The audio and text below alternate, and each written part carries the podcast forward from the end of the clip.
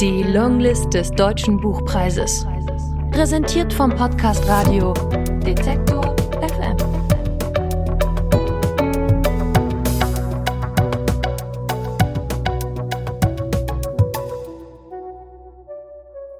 Aus Gabriele Riedle In Dschungeln, in Wüsten, im Krieg. Gelesen von Eileen Fruzina. Ich war, seit mich der Chefredakteur zum ersten Mal losgeschickt hatte, natürlich vielen Helden begegnet und durchaus auch einer Reihe von Heldinnen. Helden bzw. Heldinnentum gab es, wohin man blickte, auch wenn die Zeiten für Heldentum angeblich längst vorbei waren. Und schon damals, als ich nach einem Umweg über London und Islamabad schließlich im Mustafa Hotel in Kabul gelandet war, schien es mir, als sei ich die einzige Schneiderinnenseele unter all denen, die sich aufgemacht hatten, um zu sagen und um zu fotografieren, was ist, und die Aufträge hatten aus Hamburg, aus Manhattan oder von wo auch immer. Und dennoch steckte auch ich, wie alle anderen, schon morgens um sieben Uhr in meinen Stiefeln, bereit. Wozu? Nun, wir waren eben bereit.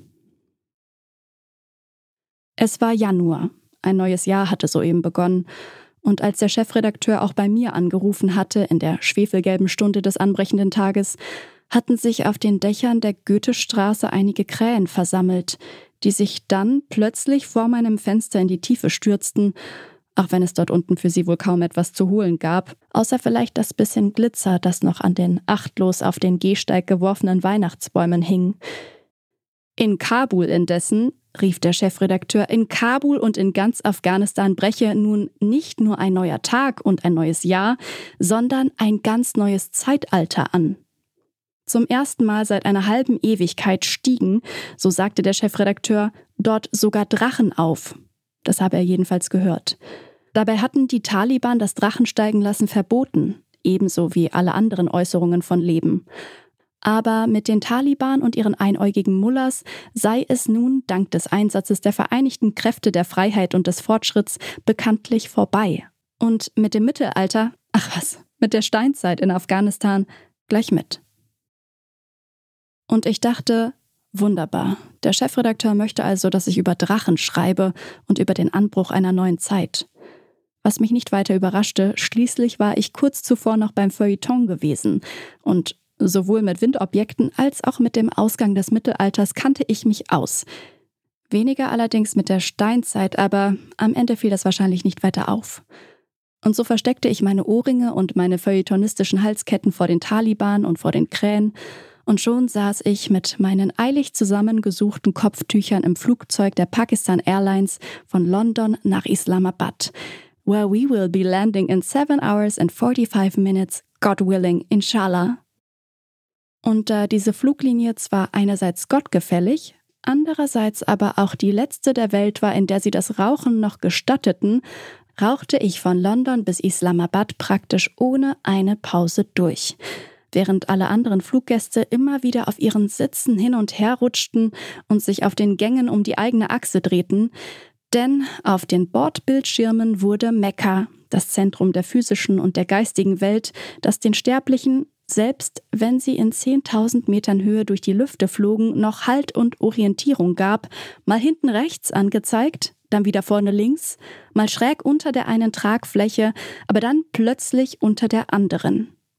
Unsichere Verhältnisse ausgerechnet im Himmel über Saudi-Arabien und anschließend auch im Himmel über Pakistan und im Himmel über Afghanistan flogen nun schließlich sogar Drachen.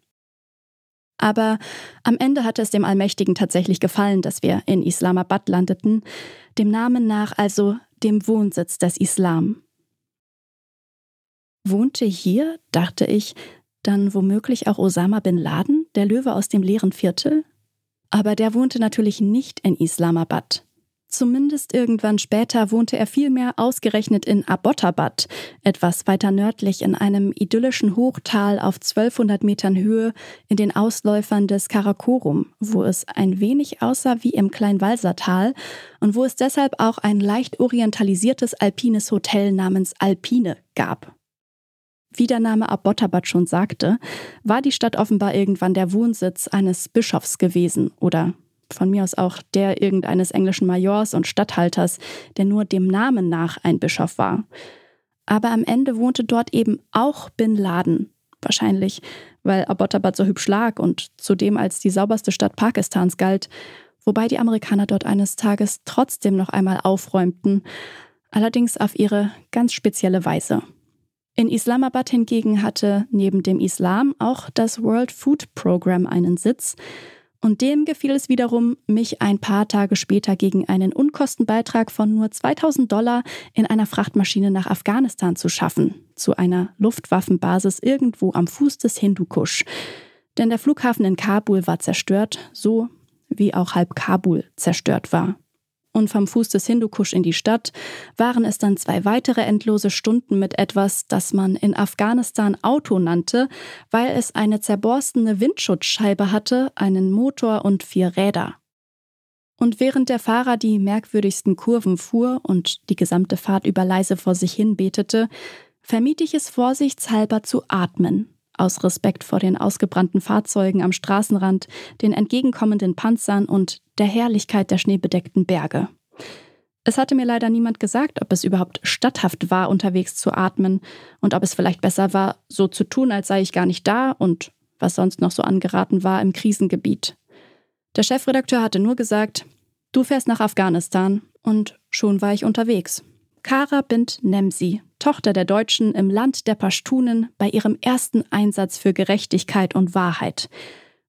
Und so schnappte ich nur hin und wieder nach Luft, und auch zu rauchen traute ich mich nicht, bis es schon fast Abend war, und ich endlich vor dem vergitterten Aufgang zum Mustafa Hotel im Zentrum von Kabul stand, wo vier pashtunische Riesen samt Bärten und nachgebauten Kalaschnikows aus den traditionsbewussten Waffenschmieden in den Stammesgebieten am Küberpass Wache standen und ebenfalls rauchten. Aber vorsichtshalber rauchte ich vorerst lieber für mich allein.